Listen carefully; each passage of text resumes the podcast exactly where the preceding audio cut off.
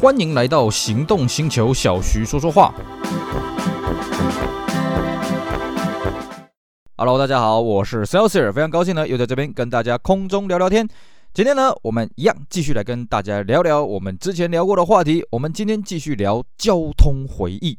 好，呃，我们在此前的节目呢，已经跟各位做过三集的这个交通回忆了啊。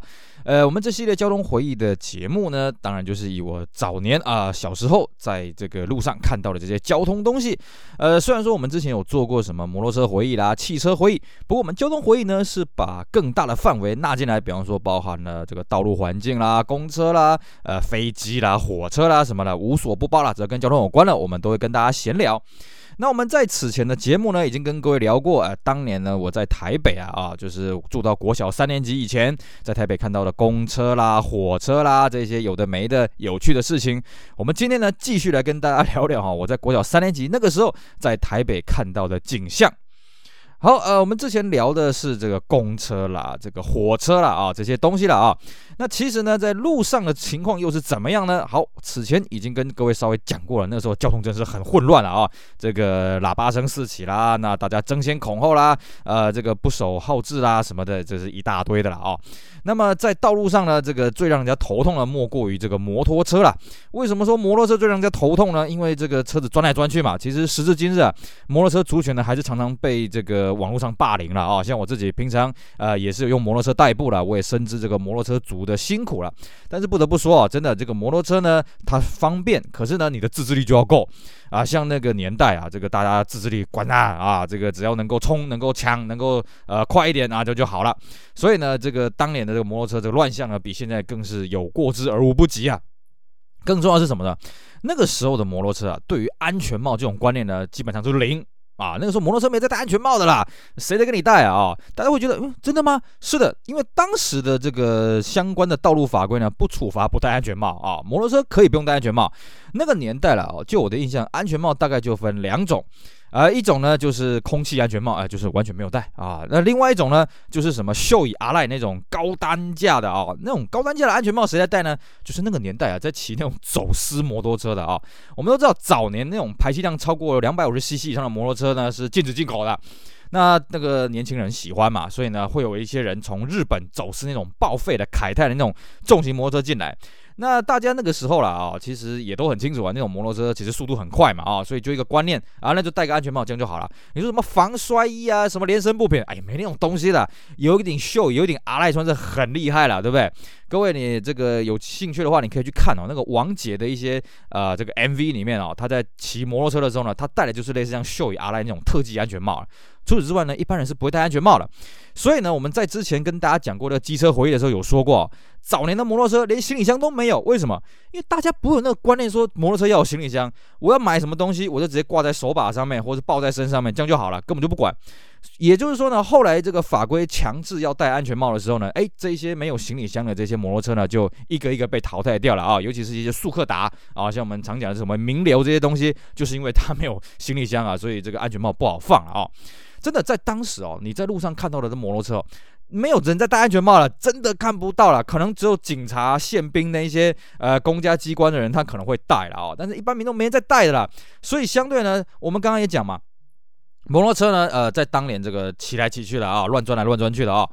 所以摩托车当年在路上发生的事故都很严重啊！以前我国小的时候走路上学的路路程有有一段距离了啊，偶尔都会看到那个摩托车的车祸，然后地上就是一大滩那种啊红色的液体啊，这看起来触目惊心的啊，这个真的是蛮危险的。那除此之外呢，这个摩托车呢本身当年啊，这个空气污染真的很严重啊。之前跟各位讲过，那个你在停路口的时候哈，你会发现那个路口都是蓝色的啊，蓝色的天空，为什么呢？因为那摩托车都是二行程的，那个时候四行程的摩托车很少，虽然大家停在这个。马路的这个十字路口的时候呢，就会开始喷那个蓝烟，喷喷喷喷喷喷喷喷。那大家你喷我喷，大家喷。那绿灯一起步的时候，哇，那个煞是壮观，大家一起催油门下去，那个蓝烟噗，这样瞬间这样灌出来啊。所以那个时候的空气是很糟糕的了啊。那个时候如果有真的 PM 二点五这种概念的话呢，我相信那个天天都是紫爆了啊，那肯定都是爆表。所以那个时候的摩托车哦，方便是方便了，不过它造成的这些负面的这个影响还真的是不小啊。不过也不得不说了啊，像我们家当时经济状况不太。在不太好，所以也是靠这种二行程的摩托车在代步的啊，也成为这个污染环境的一个 一份子啊。这点呃也是没办法了，这算是一个时代的产物。也有鉴于此呢，因为摩托车这些事故太多了啊，还有一些其他一些道路上的事故很多，所以当年呢，这个政府也是大力在提倡所谓的交通安全呢。我如果记得没错的话啊，从这个一九九二年开始啊，它每年都会有个标语啊。比方说，好像呃，一九九二年叫做什么交通安全年呐、然后这个一九九三年叫做什么交通礼让年啦，啊，什么一九九四年叫做交通守护年呐，啊，反正呢，每一年都有一个口号啦，啊，一个道安的一个口号。然后呢，在那个公共汽车上面，尤其是国道客运上面，它都会在车尾贴一个标语，什么安全是唯一回家的路啦，什么什么快乐出门，平安回家啦，什么这些啊、这个道路的这些标语了、哦。各位，你现在在。坐这个国道客运这些游览车，基本上不会看到这个东西了。你偶尔会在这个高速公路的这个啊、过过高速公路天桥上面看到一些布幕了啊，写着一些安全宣导的标语啊。在当年呢，这种安全宣导，什么交通安全人人有责。这些东西是电线杆上面就有贴的，哎，这个这个客运公车上面就有贴的啊、到处都有贴这种东西来告诉你交通安全啊。那像我们那时候在念书啊，当然这种交通安全的这种观念呢，也要普及到小朋友里面嘛。所以我们那时候每个学期都有交通安全征文比赛。每个学期都有，那么得奖的当然就把你贴到这个公告栏，这个昭告天下了啊，这个示众了啊。那除此之外呢，这个公布栏呢，没有比赛的时候怎么办呢？它会有个交通安全，每个学校都会有个交通安全的专属的公布栏，他就开始贴一些这个除了标语之外呢，他会贴一些非常。呃，写实的照片的啊，我只能言尽于此。我记得我那时候有一次，我国小三年级的时候，那时候我已经搬到台南去了啊。那我去参加了一个，就是台南县政府办的这个交通安全讲习。那个时候当然没有所谓的大台南市啊，那时候还分台南市、台南县的时候了啊。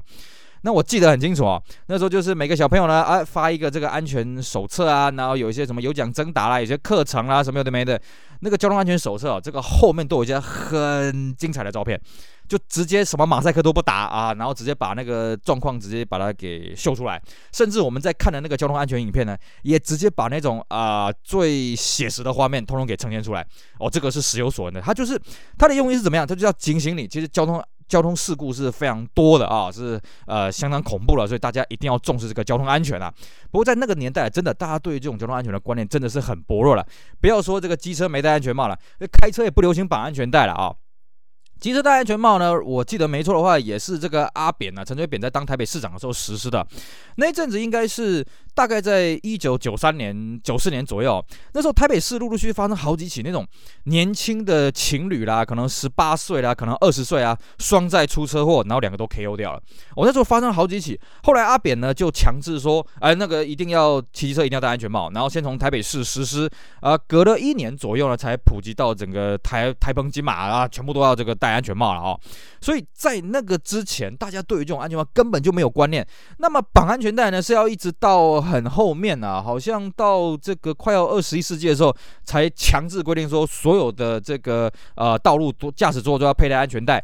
那么后座配安全带呢，是我记得没错的话，是那个什么这个二零一一年啊，那个什么孙中山的孙女在这个诶圆山交流道发生事故的时候呢，才立法强制说后座也要佩戴安全带了。啊，所以各位可以了解啊，在三十年前那个时候，大家对于这种交通安全的这种想法呢，是很薄弱的啦啊。甚至我记得以前小时候，这个从台北，如果说那时候呃，我爸在台南工作，有的时候呢，我们会一起开车回去台南或者上来台北什么的，我记得很清楚。如果要走高速公路的时候呢，那个堵车啊，哈，一堵可能会堵十二小时啊。在高速公路上面呢，你开车，呃，比方说早上六点上去哦，你下午六点还在高速公路上面呢，常有的事情，而且呢，动不动就是连环车祸，那个一撞哦，就是啊、七八九台车撞在一起，然后伤亡都很惨重。为什么？因为没绑安全带哦，这个这是稀松平常的事情。那个年代啊，你说开高速公路从台北到台南，像我现在比较常开台北到台南啊，如果你顺畅的话，你中途都不要下车，啊，这个三个小时一定到。在那个年代没那种事情。台北到台南，如果你可以开五个小时，你算很厉害。当然，我们前提是不要超速违规了啊。你算很厉害了，为什么？因为你路上一定会遇到一两起车祸，而且都是那种造成交通严重堵塞的车祸。不像我们现在，其实你还是可以遇到一些车祸，但是都是一些小碰小撞了啊。那么大家就是下来啊，可能为了要保险啊，所以报个警，那造成交通堵塞啦，什么有的没的。当然，在高速公路上面，好像发生事故都一定要通报警察了啊。这个具体的规定，可能我再查一查。总而言之。在我们那个三十几年前啊，那时候走高速公路真的是一件很危险的事情啊、这个大家对于法律的观念比较薄弱，然后呢，那个年代啊，车灯的这个照明度也不是很够。高速公路上面路灯也不是很够，所以尤其是晚上哦，我记得每次晚上只要开着高速公路，一定会遇到那种很重大的连环车祸啊，这个撞成一团啊，撞成一堆啊，那波及到两三个车道什么的，那新闻也是常常在报了哦，不像我们现在这个新闻基本上报的都是那种打打杀杀的那种行车纠纷啊，以前这种高速公路真的是很危险的哦，而且高速公路会堵车，还有一个原因是什么？以前哪来的快速道路啊？像我们现在呢，这个东一向快速道路一大堆啊，什么啊六二啦、六四啊、六六六八七二啦，念都念不完。以前呢，不要说这东西向了，这南北向的这什么台六一都没有这东西啊，就一条中山高速公路，从这个基隆一路通到高雄小港，就这样啊。二高啊，不好意思，没那种东西啊。那其他的，你如果不要走高速公路，去省道慢慢塞。那你说西滨呢？西滨没有六一啊，有台十五、台十七啊，你就慢慢塞，没关系。那个道路条件有够差的了啊，所以。大家在过年过节的时候呢，要返乡要干什么呢？就是全部挤在高速公路上面啊、这个真的是令人相当的头痛了啊、哦。所以那个时候呢，大家这种安全性的观念呢，很薄弱了啊、哦，守法的观念也不是很好。这个还体现在一个什么地方呢？诶，就是那个年代哦，其实防盗器卖的非常好。啊，真的超级多的啊、那个时候我记得防盗器出来没几年了，那大家基本上每台车都会配防盗器啊，然后这个下车的时候呢，就压遥控器给它滚滚滚滚啊，这样好像很帅一样啊。当然我们现在呢，这个新车的原厂都配这个防盗器嘛，像这个 Benz 呢，它会配这个喇喇叭就叭。八八哦，像我去这个 Benz 的展示中心呢，串门子，哎，串到他这个九点要打烊了呢，我就看到他表演神技啊，就拿出一个钥匙盒啊，上面各种的钥匙啊，就展示间的车子要上锁嘛啊，然后就一个按，叭叭叭叭叭叭叭叭叭哦，然后你看那个声音此起彼落，然后再看那个那个方向灯会稍微闪烁一下，但在三十年前呢、原厂就配这种遥控防盗器的车极少了。大部分都自己外装的，而且卖新车的业代呢也会鼓励你，哎，大哥啊，我们这个要不要装一个防盗器啊？啊，要不要装一个这个什么的这个保安全的啊？没问题，没问题，装啊！可是那个年代的防盗器其实蛮亮光的，为什么？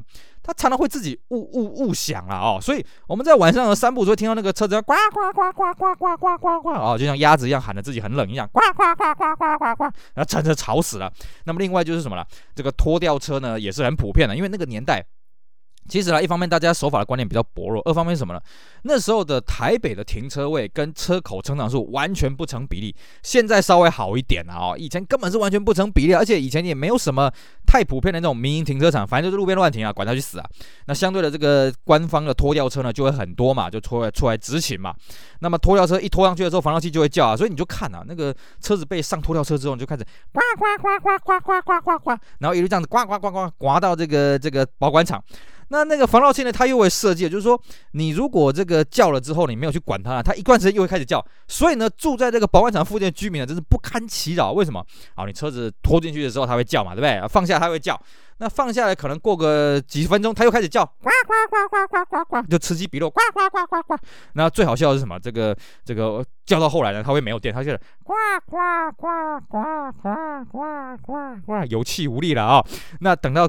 这个这个车主在去拿车的时候呢，基本上车都没电了，所以呃附近那个都那个时候了哦，那个附近都会有那卖电瓶的哦，那个生意超级好的，所以那个年代防盗器真的是非常的供不应求，非常的热销了啊、哦。当然了，这个防盗器这个用途是干什么呢？当然不是防脱掉，是防小偷，没错。那个时候的汽车失窃率是非常高的，而且找不回来。那个年代哦，监理系统啊，闭路监视系统啊，不是很普遍哦。车子要借尸还魂是非常简单的事情。那个年代哦，三十几年前还不太流行说哦，台湾偷了车去对岸的哦。台湾偷了车跑去对岸呢，那个大概是二十年前左右的事情啊，那个很很流行啊，就是啊、呃，今天上午车子不见了，哎，下午就装柜啦，啊、晚上就到深圳啦，就到厦门啦，哦，三十几年前那时候还不是非常流行，不能说没有，主要都还是这个自制自销了啊，这个自己在岛内自己经济循环了，所以那个时候的这个这个拖吊车啦、防盗器啊什么的也是很普遍的啊，尤其这个每次看到这个车子被拖掉，一定没呱呱呱呱呱呱呱，哦，这也算是一个都市的奇景了啊，啊，当然讲了那么多呢，好像都比较负面了啊。那我们来讲一个这个轻松一点的东西好了。那个年代呢，在我还没有离开台北的时候呢，那时候正好政府呢又出台了一个交通新的政策是什么呢？就是要把机动车改成黄色的哦。如果记得没错的话，是在一九九二年的大概七月的时候呢，呃，随着我们新式车牌。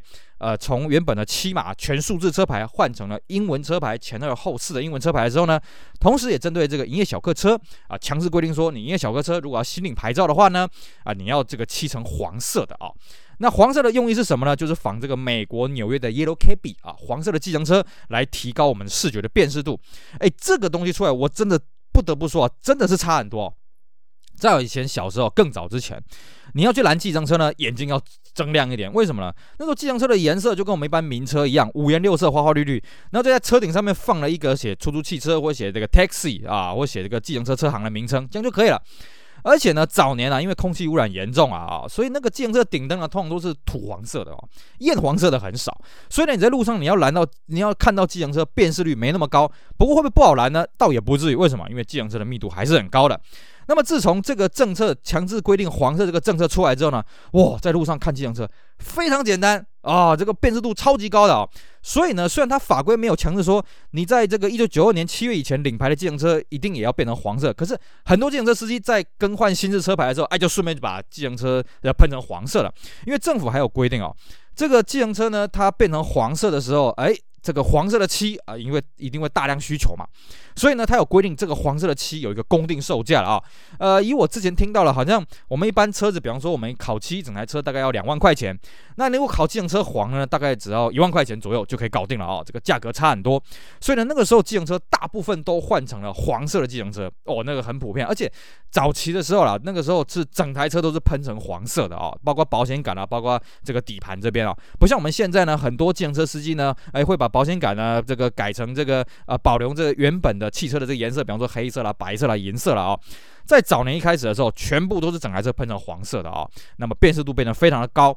那相对的呢，也就造成说，哎，因为它辨识度高，所以它声音变得比较好。那么其他那些没有改色的计程车，纷纷也跟着改色。